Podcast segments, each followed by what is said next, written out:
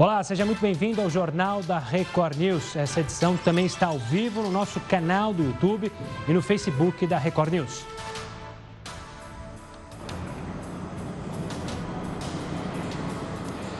Vamos então aos destaques desta edição. Mandetta diz que fica no cargo. Começa nesta semana o cadastro para o benefício emergencial. A Caixa vai criar uma conta bancária mesmo para quem não tem CPF. Sobe para 553 o número de mortos por coronavírus no Brasil. Venda de ovos de Páscoa pode cair até 31% esse ano, afirma a Confederação Nacional do Comércio.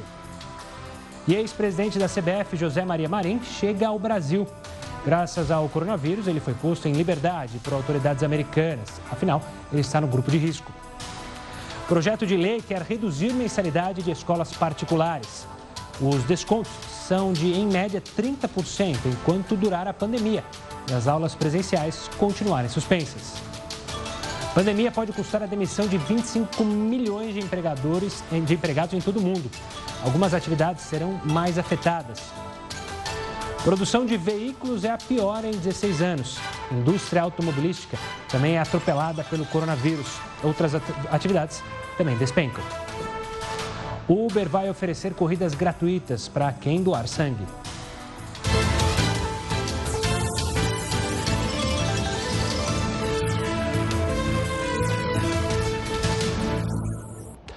Bom, na tarde desta segunda-feira, membros do governo concederam uma nova entrevista coletiva para atualizar dados e ações do governo sobre a pandemia de coronavírus. O secretário executivo do Ministério do Desenvolvimento Regional, Cláudio Xavier, eh, iniciou a, a coletiva anunciando uma nova resolução do governo para o Norte e o Nordeste. Que traz um crédito, uma linha nova de crédito para as regiões Norte, Nordeste e Centro-Oeste, oriundas dos fundos constitucionais do Norte, Nordeste e Centro-Oeste. Isso vai implicar um, um, recursos disponíveis da ordem de 6 bilhões de reais, sendo 3 bilhões para a região Nordeste, a ser é, gerida pelo Banco do Nordeste, a 2 bilhões para a região Norte, através do BASA, e 1 bilhão pelo Centro-Oeste, que é gerido através do Banco do Brasil. O secretário Cláudio Xavier também explicou em seguida qual a intenção do governo com essa medida. O recurso foi, foi direcionado a micro e pequenas empresas e dará recursos na ordem de 100 mil reais para capital de giro isolado e 200 mil reais de investimento, então totalizando 300 mil. Importante destacar que também há nessa medida uma coisa importante, que é a renegociação das parcelas. Então, o que acontece? Pessoas que estavam em dívida 90 dias antes dessa portaria também poderão ter uma suspensão do vencimento de suas obrigações por 12 meses. Na entrevista, o secretário de Vigilância em Saúde do Ministério da Saúde, Wanderson Kleber de Oliveira, anunciou que o Brasil chegou aos 12.056 casos de coronavírus e a 553 mortes.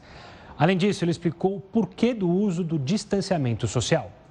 Quando se faz uma medida de afastamento social, distanciamento social, se busca com isto é, estruturar as, o acesso aos leitos de internação, aos leitos de UTI, independente da causa. Nós não estamos olhando só para o Covid, estamos olhando para o acidente de trânsito, para as outras causas que vão também exigir internação. Então, é muito importante compreender o tamanho desta, desta pressão, né? 29.308 casos é, que ou estão ou, está, ou estiveram internados nos últimas, é, nas últimas semanas. O secretário de Vigilância em Saúde do Ministério da Saúde falou também das orientações que estão sendo dadas aos estados pelo governo federal. A gente vem falando isso, orientando os gestores municipais que devem se preparar, devem organizar os seus leitos, organizar a sua estrutura de, de assistência, visando, obviamente, aproveitar este momento em que nós estamos com uma redução é, de demandas nos pronto atendimentos e também nas unidades eletivas, dada a adiação, a postergação das cirurgias e procedimentos seletivos. Este é o momento de montar os leitos, se organizar para é, implementar medidas esperando a fase de maior intensidade de transmissão. Por último, o secretário Wanderson ressaltou que o mundo deve prestar atenção no que os países desenvolvidos estão fazendo para combater o coronavírus. A experiência internacional vivida por países mais desenvolvidos no hemisfério norte, tendo como referência Estados Unidos, Itália e Espanha, para citar três apenas, é, eu não tenho dúvida que as medidas de distanciamento social são fundamentais para que o sistema de saúde se organize. O distanciamento social não é para impedir a transmissão. Equivoca-se quem acha que seja para isso. Distanciamento social, o paciente é o sistema de saúde, não é a pessoa. Agora a gente fala aqui né, da entrevista coletiva do governo de São Paulo. O governador de São Paulo, João Dória, fez críticas à pressão para deixar o isolamento. Ele também anunciou que a quarentena no estado foi prorrogada. Agora vai até o dia 22 de abril. Apenas serviços essenciais continuam funcionando. Durante é, coletiva de imprensa, ele disse isso, veja só. Aqueles que incentivam a vida normal, aqueles que pressionam o prefeito da capital de São Paulo, Bruno Covas, aqueles que me pressionam por WhatsApp, por telefonemas e por cartas, para que possamos agir contra os nossos princípios e contra os princípios da medicina. A eles eu pergunto: vocês estão preparados para assinarem os atestados de óbito de brasileiros? Vocês estão preparados para carregar os caixões com as vítimas do coronavírus? Vocês que defendem a abertura, que defendem aglomerações, que minimizam a crise gravíssima que nós estamos, vão enterrar as vítimas?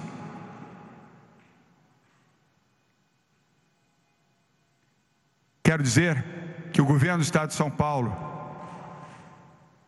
vai continuar agindo com base na ciência, com base na medicina e com um princípio que tem norteado a nós e a Prefeitura de São Paulo, desde a primeira coletiva que temos feito aqui, nós vamos proteger vidas, nós vamos tratar de salvar vidas. Na mesma entrevista coletiva, o prefeito de São Paulo, Bruno Covas, disse que os hospitais já estão sentindo falta de leitos. Apesar de todo esforço é, de criação de 3 mil leitos adicionais que nós temos tendo aqui na cidade de São Paulo, praticamente 900 leitos de UTI e 2.100 leitos de baixa complexidade, de observação. Nós já sentimos nesse final de semana pressão, tanto que é verdade que até amanhã, praticamente 25% já do Hospital Municipal de Campanha do Pacaembu, que foi aberto hoje para receber o primeiro paciente, já vai estar ocupado. Então, muito em breve, os 200 leitos estarão já todos ocupados no Hospital Municipal de Campanha do Pacaembu, tanto que nós estamos tentando ao máximo antecipar a abertura de todos os outros leitos previstos. Hospital de Parelheiros, por exemplo, eram 40 leitos para a semana que vem, que nós estamos tentando antecipar já para esta semana, para poder receber a população. O coordenador do Centro de Contingência de Coronavírus do Estado de São Paulo, o infectologista Davi Wip, que estava com a Covid-19, reforçou a importância do combate à doença. Que eu passo a ser um ativo que eu já passei pela doença, então eu teoricamente não me contamino de novo mas são palavras, são te testemunhos de quem esteve do outro lado. Não é brincadeira. Então, por favor, aqueles que estão subestimando, achando que não é nada ou que é pouco, eu desejo ardentemente que não adoeçam. É um sofrimento muito grande. 9 horas e um minuto. Agora a gente chama o Heródoto Barbeiro para falar mais sobre o coronavírus, sobre o impacto da diminuição de atividades, sobre o transporte de carga e de passageiros no Brasil. Antes de mais nada, uma boa noite, Heródoto.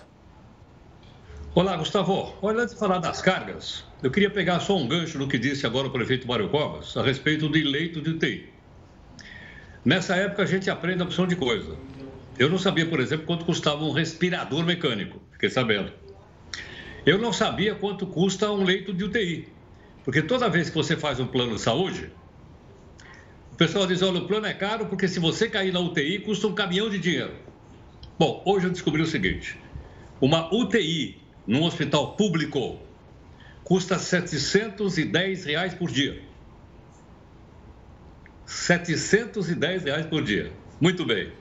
Aí fiquei pensando o seguinte: você já pensou se a gente pegasse aquele fundo partidário de um bilhão e fundo eleitoral de 2 bilhões, dá 3 bilhões?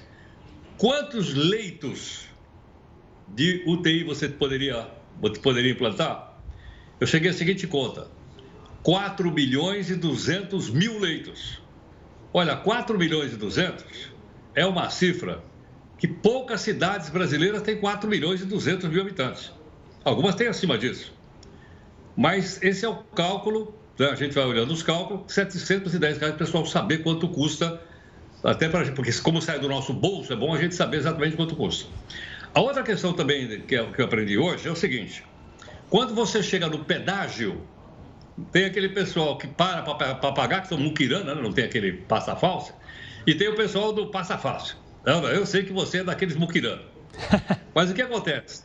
Você olhando no pedágio, você tem uma ideia do comportamento da economia.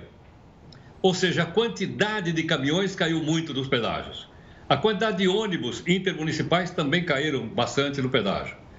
A Confederação Nacional do Transporte está dizendo o seguinte: são dados dela, não meu.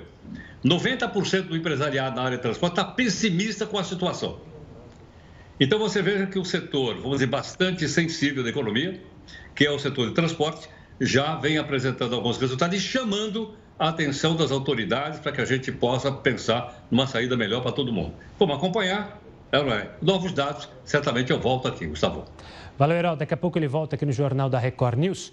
Lembrando que você pode assistir o Jornal da Record News também ao vivo pelo YouTube, informação de graça e com qualidade na palma da sua mão. Agora a gente fala da Caixa Econômica Federal. Nesta terça-feira, a Caixa vai lançar um aplicativo para os trabalhadores informais, autônomos e empreendedores receberem o tal auxílio emergencial de 600 reais, também conhecido eh, popularmente, ficou lá no Congresso como Corona Voucher. O pagamento será feito em uma conta digital e gratuita, sem taxas para movimentação. A grande dificuldade é justamente encontrar esses autônomos, porque muitos, muitos não estão nos cadastros do governo. E a Uber dará descontos, veja só, para quem for doar sangue em hemocentros de algumas cidades do Brasil. Por enquanto, o benefício vale para o Rio de Janeiro, Belo Horizonte, Fortaleza e Teresina. O desconto é, o desconto é de até 30 reais para ida e 30 para volta em corridas aos hemocentros. A ideia é justamente ajudar os hospitais durante a pandemia do novo coronavírus, ou seja, você chama o Uber para te levar até o hemocentro e o Uber mesmo, a empresa Uber, paga a viagem para um motorista. É mais um incentivo para que você vá doar sangue, ajude a salvar vidas. Uma bolsinha dessa que você está vendo aí na tela pode salvar até quatro vidas, por isso é importante você ir doar sangue. São 15 minutos que você vai gastar, uma agulhada e salva a vida de muita gente. Diante de um período cheio de incertezas, como o que vivemos com a pandemia do coronavírus, uma das questões que tem surgido com muita frequência diz respeito ao impacto dessa crise nas relações contratuais. Será que pode acontecer uma quebra geral de contratos e a diminuição das atividades econômicas? Você vê isso no próximo bloco. Agora nós vamos para a primeira live do Jornal da Record News.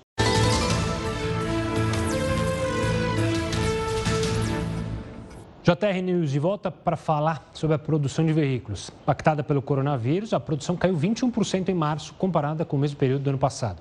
A informação é da Anfab, a Associação Nacional dos Fabricantes de Veículos Automotores. Na comparação com fevereiro, a queda foi de 7%. De janeiro a março, 16%. Importante lembrar que o setor é responsável por mais de um milhão de empregos aqui no país. Depois de um período cheio de incertezas, como o que vivemos com a pandemia do coronavírus, uma das questões que tem surgido com muita frequência diz respeito ao impacto dessa crise nas relações contratuais. Será que pode acontecer uma quebra geral de contratos e a diminuição das atividades econômicas? Quem vai explicar para a gente é o advogado e professor de Direito Civil, Maurício Bunazar. Maurício, obrigado pela participação aqui conosco no Jornal da Record News. É, a pergunta é, então, a gente corre o risco de ter um medo é, com as decisões da Justiça nos próximos meses, ou seja, medidas que estão sendo aprovadas agora, é, inclusive o STF derruba. Isso está causando uma incerteza muito grande, imagino, principalmente nas relações contratuais, não? Sim, boa noite a todos. É um prazer enorme estar aqui com vocês mais uma vez. Realmente, esse ponto que você levantou é um ponto importante, não é? Está havendo um movimento de descumprimento em massa de contratos, o que não é algo recomendável. Então, realmente, as pessoas estão perdendo emprego, as pessoas têm a sua renda diminuída, mas, diferentemente de algumas orientações que vêm sendo dadas, às vezes até de maneira um pouquinho irresponsável, me desculpe ser assim tão direto, eh, nós não podemos simplesmente deixar de cumprir os contratos, não é? Eh, diante de uma situação de impossibilidade de cumprimento contratual, é fundamental que as partes tentem uma negociação. E só diante da frustração dessa tentativa de negociação é que se deve ir para o judiciário. E mais um ponto uh, é importante de ser destacado, não é? Há algumas decisões judiciais equilibradas, realmente há algumas decisões muito equilibradas, principalmente aqui no Tribunal de Justiça do Estado de São Paulo, mas em alguns outros estados, uh, até mesmo aqui no Estado de São Paulo, já houve uma ou outra decisão simplesmente dizendo que não se paga nada momentaneamente. Isso vai acabar gerando uma situação problemática, não só por uma quebradeira geral, não é, de empresas, negócios, etc., mas também gerará consequências para as pessoas que eventualmente ajuizaram essas ações. Por quê? Porque uma coisa é você uma, é obter uma decisão imediata que diz não pague nada por enquanto. Mas vamos imaginar que no futuro o juiz diga: você deve pagar tudo isso que você deixou de pagar. Olha, aí vem um valor altíssimo acrescentado de multa contratual, honorários de advogado e a coisa vai ficar bem mais complicada. Ou seja, essa é uma preocupação que as pessoas devem ter, não tomar uma decisão, um empregador, um empresário, é, um profissional do trabalho, não tomar uma decisão no calor do momento, ou seja, analisar todos os prós e contras e deixar isso bem claro via contratos, via aconselhamento é, de advogados?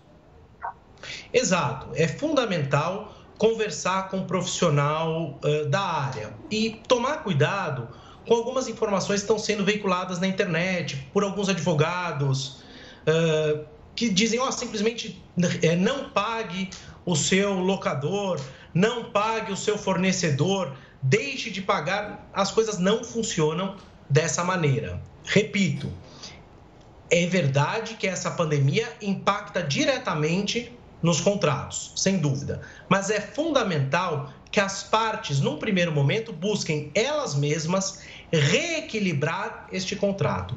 E só na impossibilidade de uma composição amigável é que se deve procurar uh, obter auxílio judicial, ou seja, obter uma decisão judicial, melhor colocando. Professor, essa situação também vale para quem tem contratos internacionais, porque a situação também internacionalmente está ficando muito mais complicada, né? Com países é, fechando fronteiras.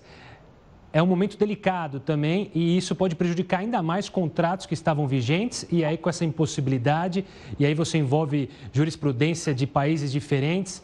É, como agir então? Exatamente. A questão toda, sua pergunta é excelente, né? A questão toda nesse caso é saber qual que é a expressão técnica é foro competente. Traduzindo para os nossos telespectadores aí, em qual país é que a questão deverá ser discutida? Se é no Brasil, se é nos Estados Unidos, se é na China, se é na Itália.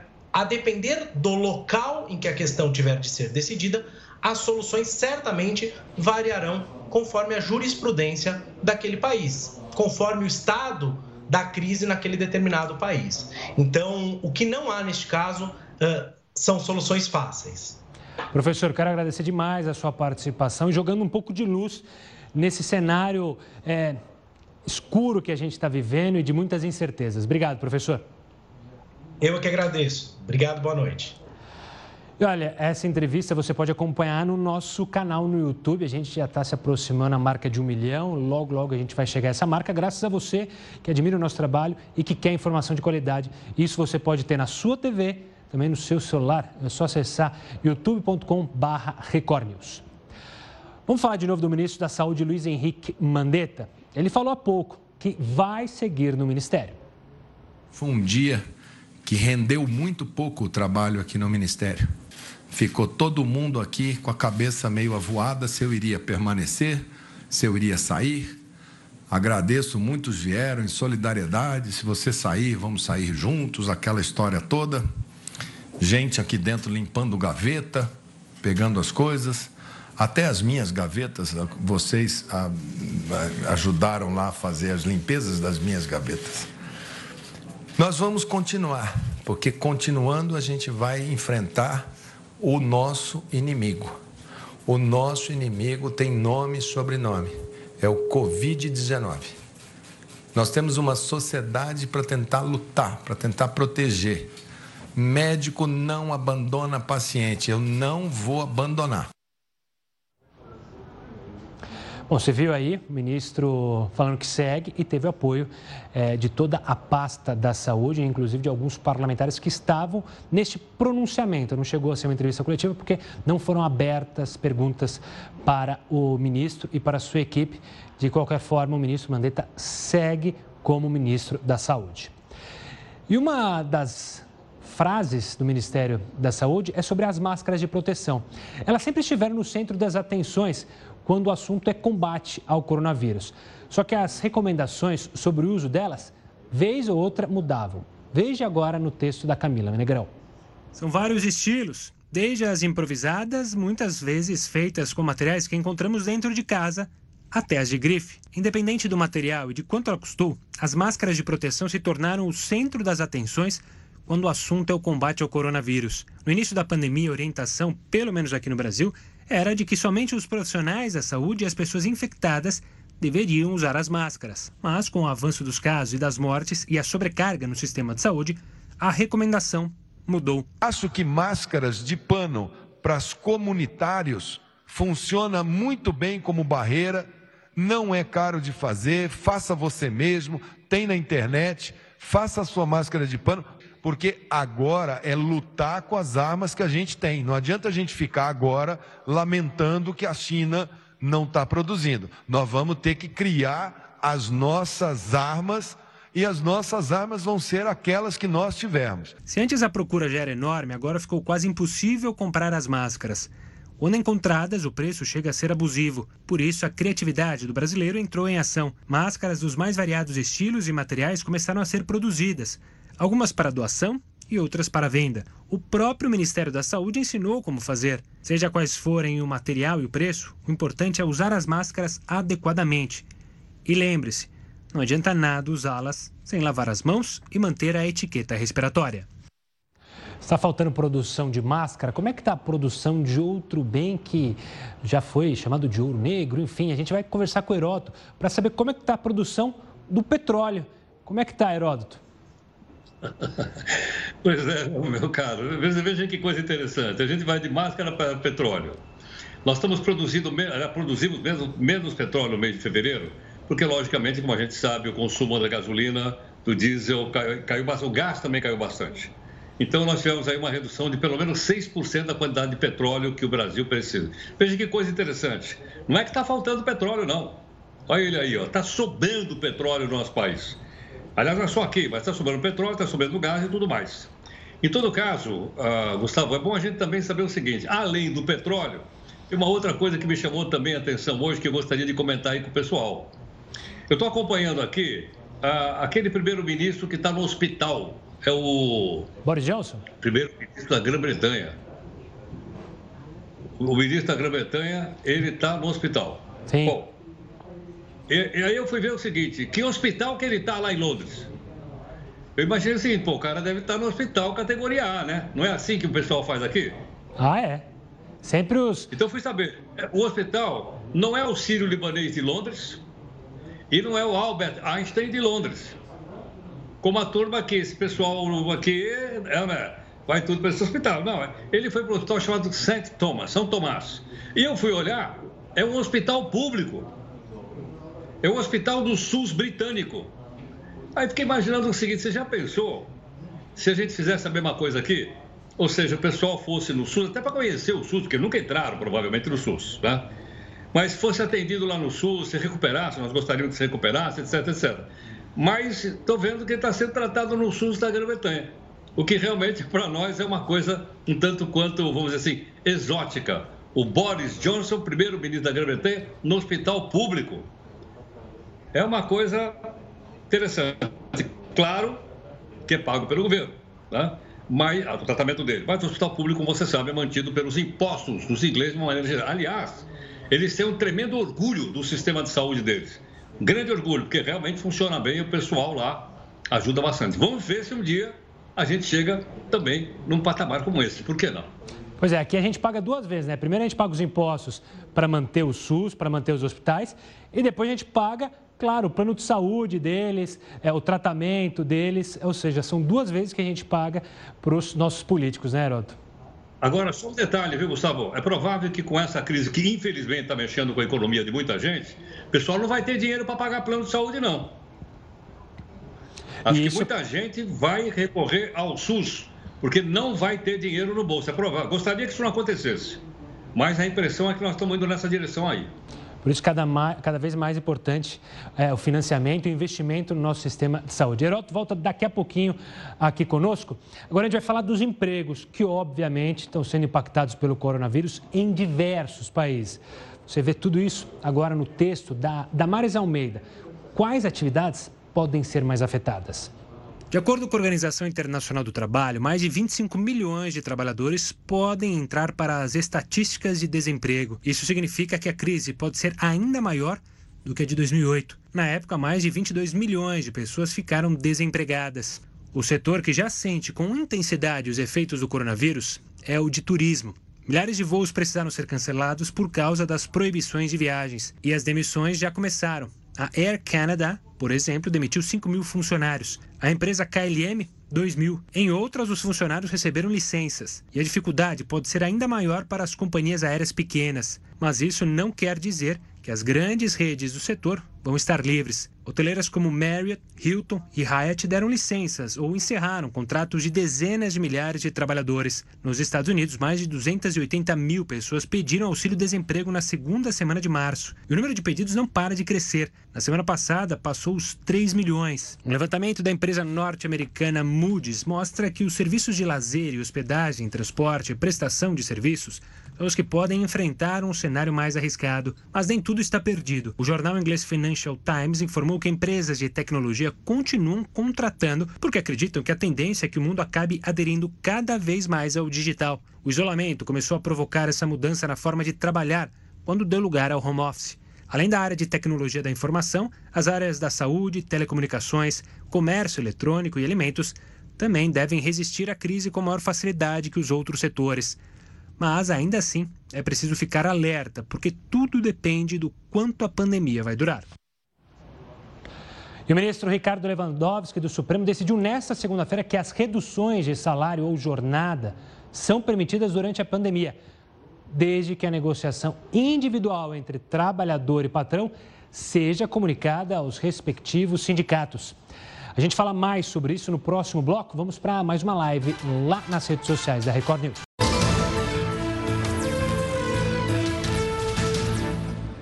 E olha só, o JR News está de volta para falar do ministro Ricardo Lewandowski do Supremo Tribunal Federal. Ele disse, decidiu hoje que os acordos individuais para redução de salário e jornada de trabalho, além da suspensão dos contratos, devem passar pelos sindicatos. Quem vai comentar essa decisão é o Leone Pereira, professor do Direito do Trabalho do Damásio. Professor, obrigado pela participação aqui conosco. Essa decisão do ministro Lewandowski é sobre aquela medida é, provisória anunciada pelo governo para manter os empregos. O que, que ela mudou naquilo que foi anunciado pelo governo? Quer dizer que agora tudo tem que passar pelo sindicato, não vale mais é, negociação é, ali tete a tete, empregador e empregado? Olha, boa noite a todos. Sempre uma satisfação muito grande participar do programa, né? Realmente a decisão acabou de sair e ela já vem trazendo muitas reflexões e muitas angústias, né? Porque a medida provisória 936 de 2020 e a decisão foi em cima dessa medida provisória, ela teve dois grandes objetivos, né? Tanto que ela trouxe o Programa Emergencial de Manutenção do Emprego e da Renda.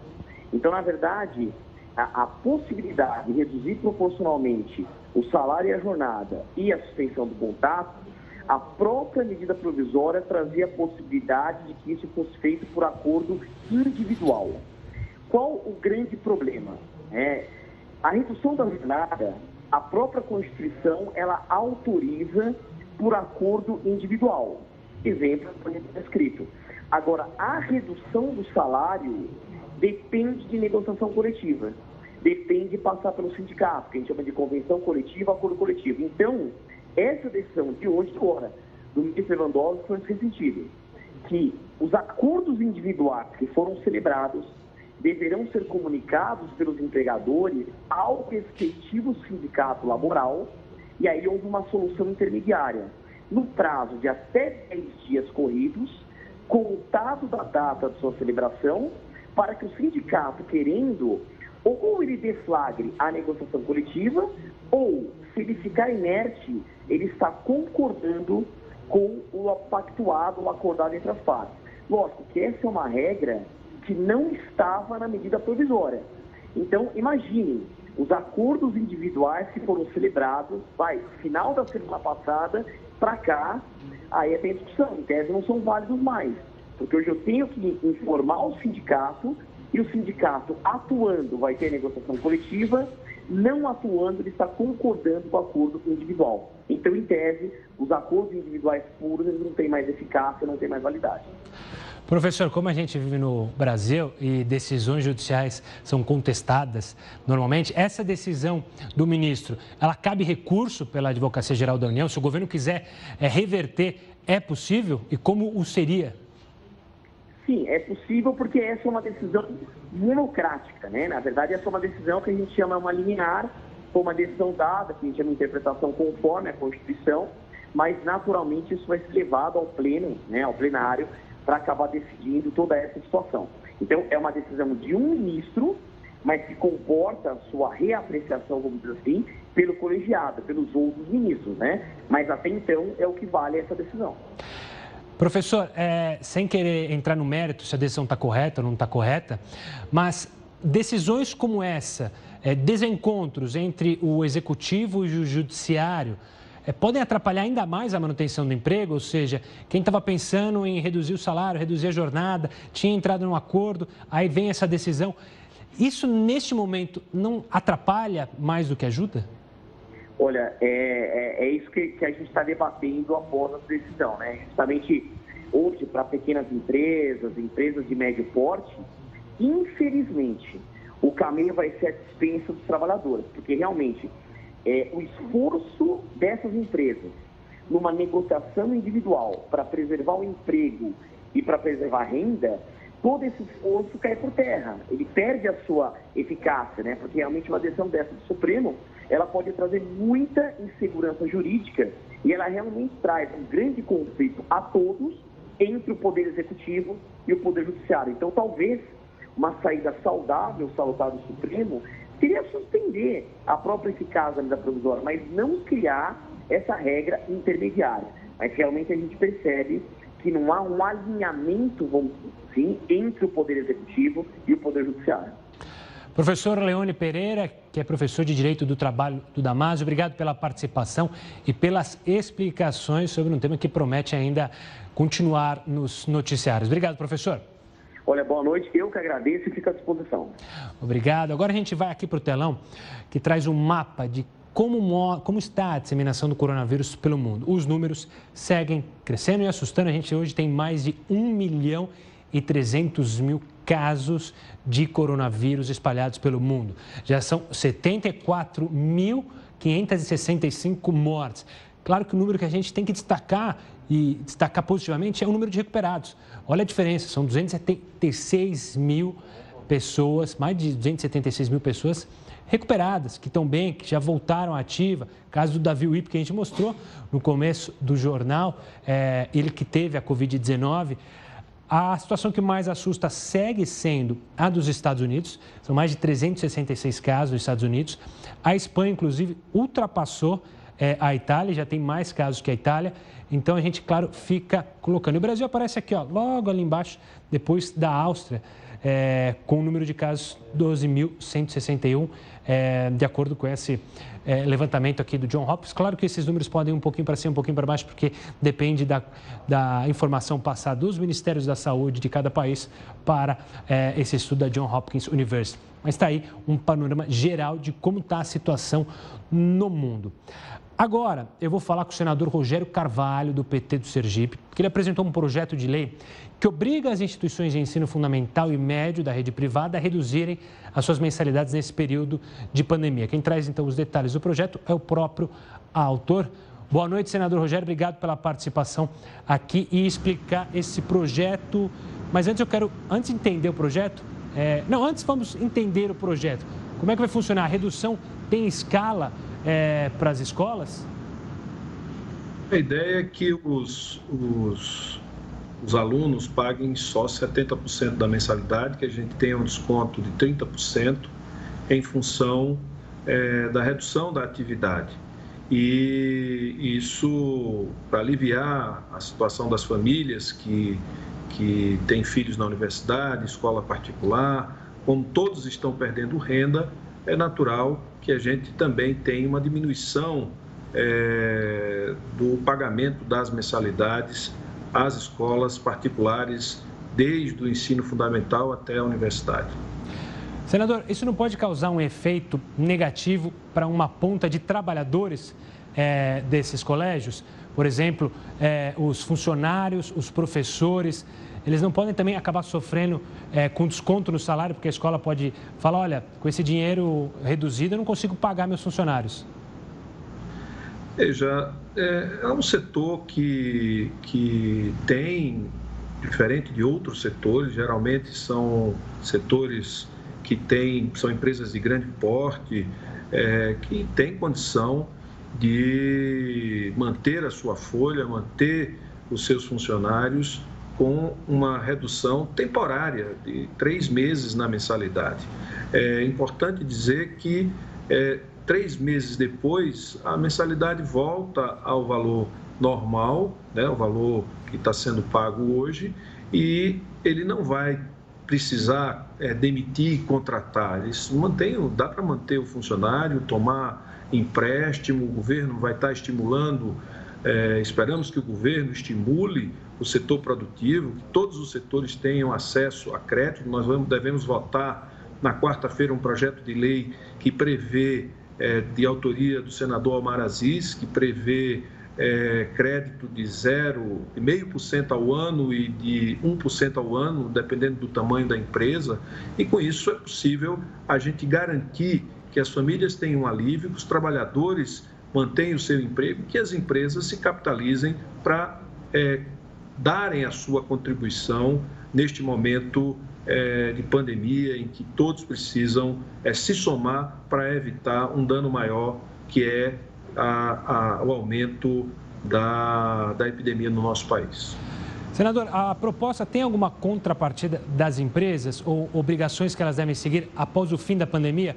Porque eu me pergunto, uma empresa, é, uma universidade pode agora baixar é, as mensalidades, como proposto no seu projeto, mas passada a pandemia pode aumentar bruscamente o valor das mensalidades. O projeto pensa sobre isso? A gente corre o risco disso acontecer? Não, o projeto é, um, é na verdade um desconto por 90 dias, né? em função é, da diminuição da atividade econômica como um todo é, e também porque parte das atividades estão sendo feitas à distância, com menor custo operacional para as universidades. Então, tem, não acredito que isso seja é, repassado para os alunos no futuro, até porque existe um, um controle é, do aumento de mensalidades e o próprio mercado regula o aumento das mensalidades é, em função da demanda. É, este ano, as mensalidades já não tiveram o aumento que tiveram em anos anteriores, porque a demanda é, por curso superior diminuiu, o incentivo do governo diminuiu. Então, é importante que a gente é, tenha a contribuição das instituições de ensino privado, é, a quem sustenta essas instituições e que neste momento estão em dificuldade, que são as famílias de classe média, é, que é quem geralmente coloca seus filhos é, em, em, em, em instituições de ensino privadas. E, senador, em que pé está o projeto? Ele já foi apresentado? Ele já passou por discussão com os seus demais pares? Não, está em fase de emendas. É, estamos aguardando emendas e aí ele pode ser melhorado. É, pode, os senadores poderão fazer sugestões do tipo é, desconto ser pra, só para quem não demitir. Tem várias possibilidades. Aí agora é a hora dos senadores é, todos os senadores fazerem sugestões para melhorar o texto e a gente ter uma proposta que possa ajudar as famílias que pagam escola, que pagam faculdade é, e que custa que é um custo fixo bastante elevado para a maioria das famílias de classe média do nosso país.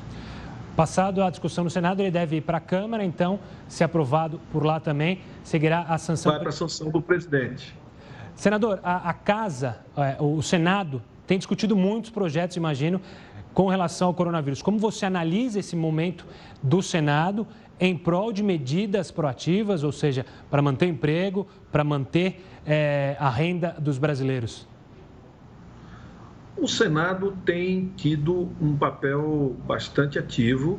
Nós conseguimos, na semana passada, aprovar o projeto de lei que veio da Câmara, que cria a renda básica, de 600 a mil reais. Aprovamos na quarta-feira um complemento desse projeto e amanhã nós devemos aprovar um projeto sobre é, as micro e pequenas empresas. Na quarta-feira, um projeto sobre é, taxa de juros para capital de giro das empresas, para garantir manutenção do emprego.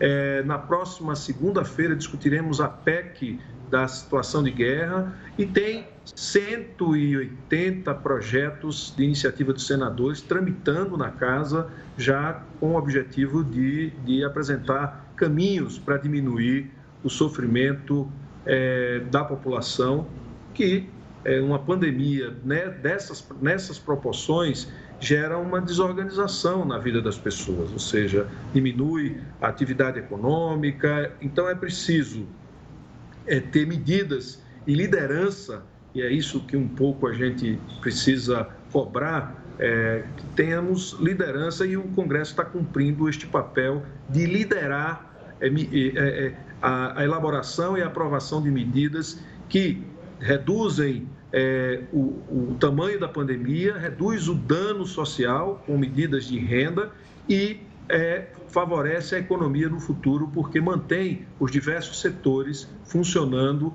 e assim a gente tem a possibilidade de ter uma retomada da economia depois da pandemia é, de forma é, consistente. Senador Rogério, obrigado pela participação aqui conosco e pela fala, por disponibilizar um tempo aí para conversar com a gente do Jornal da Record News. Uma boa noite. Boa noite, muito obrigado. Bom, agora a gente fala sobre outro tema polêmico, que é a questão do departamento penitenciário, ou seja, o sistema penitenciário. Hoje, o Departamento Penitenciário Nacional estima que 30 mil presos saíram da prisão após recomendação do Conselho Nacional de Justiça. A medida do CNJ prevê liberdade condicional ou prisão domiciliar aos presos do grupo de risco do coronavírus. O objetivo é evitar a superlotação nos presídios e tentar diminuir os riscos de disseminação da doença entre detentos e funcionários. Desde a decisão, muitos juízes determinaram a soltura de presos, seja por causa da idade avançada, pelo histórico de doenças crônicas ou pelo risco de superlotação nas unidades. Claro que esse tema você também pode comentar aqui nas nossas lives e também no Twitter. Lembrando que a gente está ao vivo também no YouTube. Olha, por causa da pandemia do coronavírus, as vendas desta Páscoa devem ser as piores dos últimos anos, depois de todo o investimento que muitas empresas fizeram. Você confere os detalhes dessa pesquisa no próximo bloco. Agora a gente vai para mais uma live.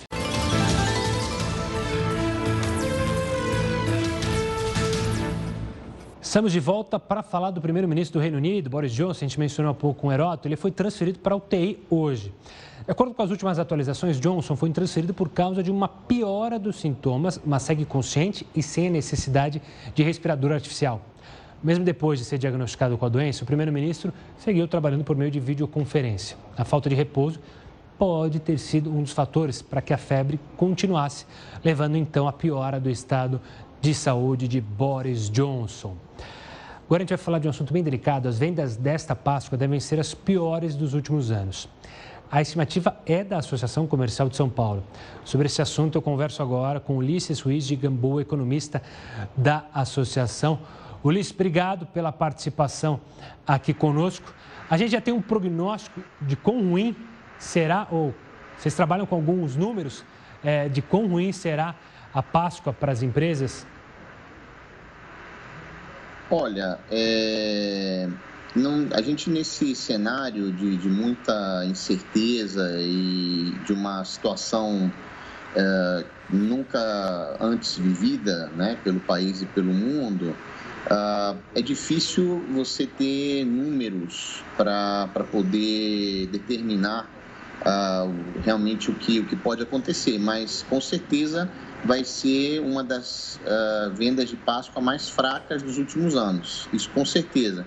E a razão é que você tem aí a continuidade da quarentena, né, que hoje foi anunciada, isso vai limitar a, a reunião familiar, uh, também vai limitar os lugares em que as pessoas podem comprar, né, praticamente vão, vai ser, as compras vão ser feitas nos supermercados. E, além disso tudo, existe, é, acho que no momento não, não há nenhum clima de, de, comemoração, de festejo, né? diferentemente a outros, a outros anos, embora seja um feriado religioso. Uh, e também porque as pessoas estão cautelosas, aí muitas não receberam ainda o salário, uh, estão com dificuldade de acesso ao crédito, então uh, tudo isso configura uma situação é, em que certamente vai prejudicar bastante as vendas da Páscoa. E também, por que não dizer, uh, provavelmente os preços também vão estar mais altos. Uh, bacalhau e vinho por causa do dólar e o chocolate porque os insumos para fabricar chocolate também aumentaram de preço.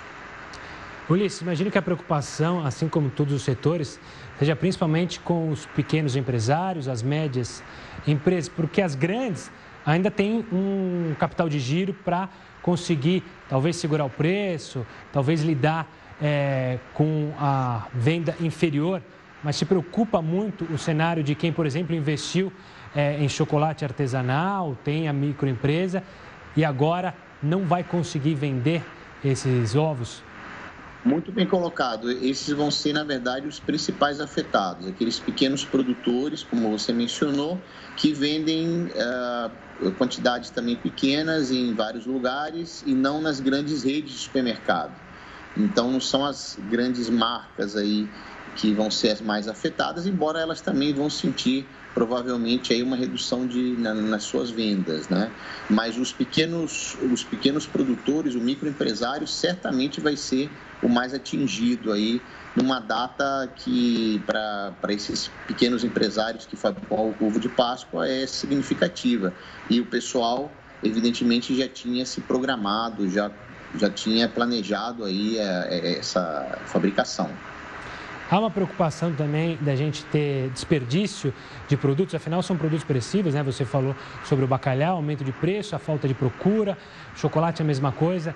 A gente pode é, ver, infelizmente, é, esses produtos empacados e, consequentemente, tendo que ser jogados fora? Olha, é, eu acho que em geral, pelo menos com o ovo de Páscoa, né, passada, passado domingo de Páscoa, o que, o que ocorre geralmente é uma liquidação aí dos ovos a, a preços assim realmente com um desconto muito grande, né? Eu acredito que esses produtos justamente o que você mencionou, mais perecíveis, né? O bacalhau é, é até mais perecível. Uh, eu acredito que os supermercados vão querer se desfazer dos estoques passado o feriado. Uhum. Né? Então, assim, talvez também as próprias redes de supermercado uh, que, que, vão estar abertas não, não, não estejam também comprando grandes quantidades até para evitar o que você está mencionando, né? E, e, a necessidade depois de ter um, enfim, alguma perda liquidando a preços irrisórios uh, esses produtos. Para outra coisa que tem criado, é, tem surtido ajuda nesse efeito da crise é o delivery. Você acredita que o delivery pode ajudar ou a ajuda dele está muito restrita a um número máximo, ou seja, ela não consegue comportar toda essa força econômica da Páscoa, então ela não vai ajudar, vai ajudar, vai ajudar pouco, vai ajudar muito pouco, pode ajudar bastante?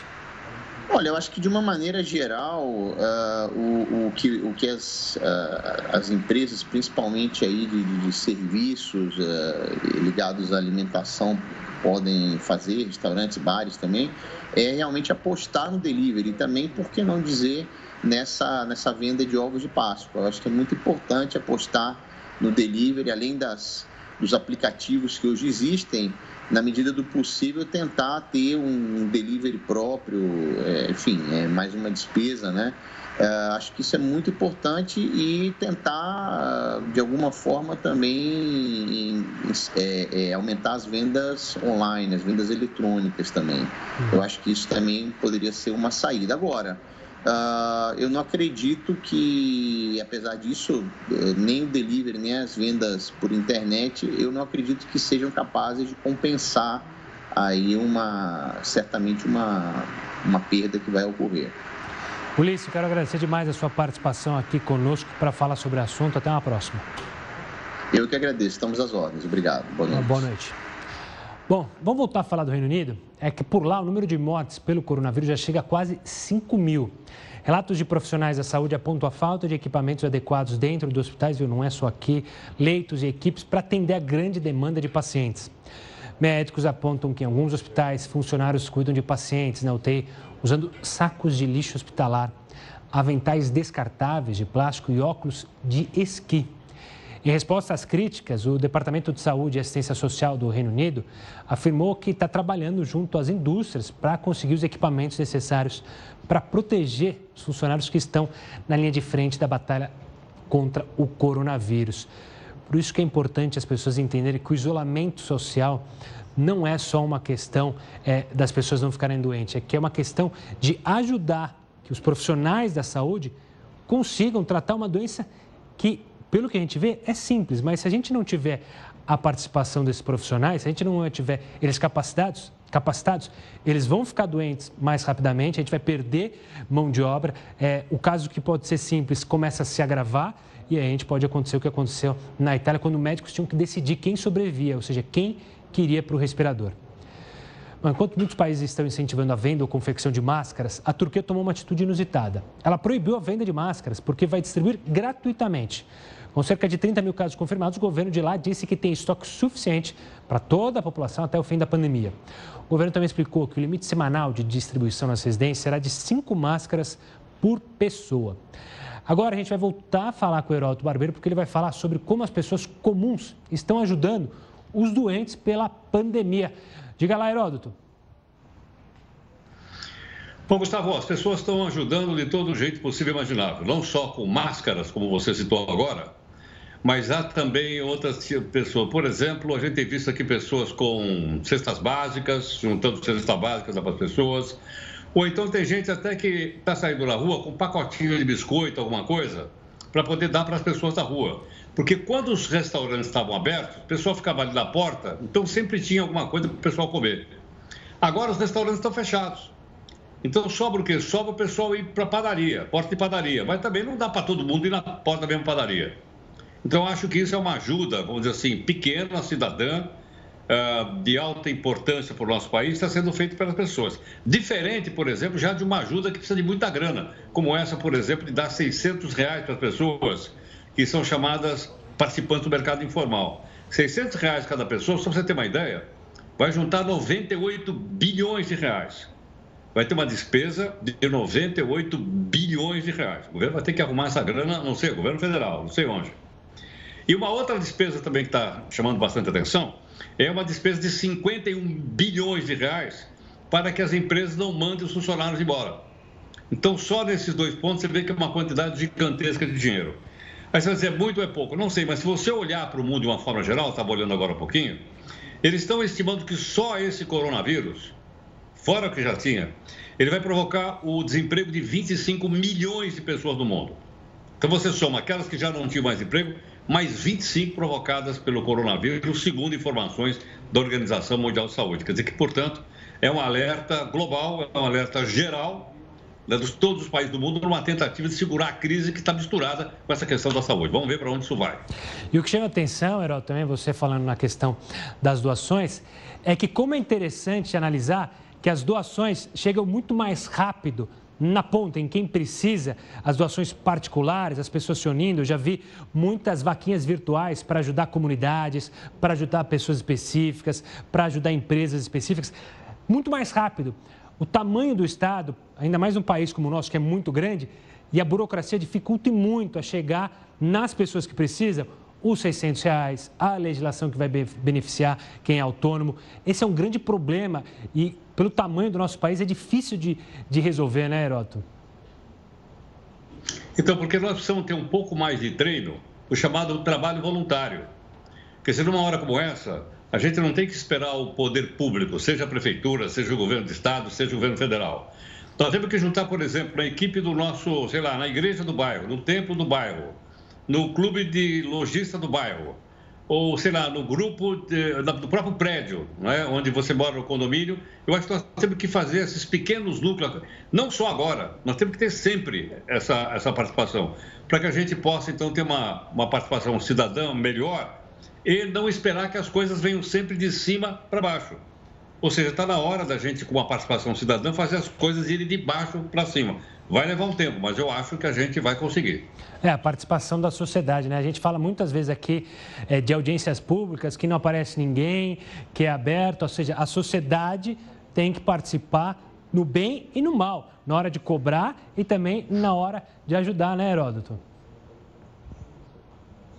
Sem dúvida. Agora você veja, tem gente que não aparece nem na Assembleia do Condomínio. E só reclama pelo WhatsApp também. Aí depois fica reclamando no WhatsApp que tomaram decisões Exatamente. e não participou, né?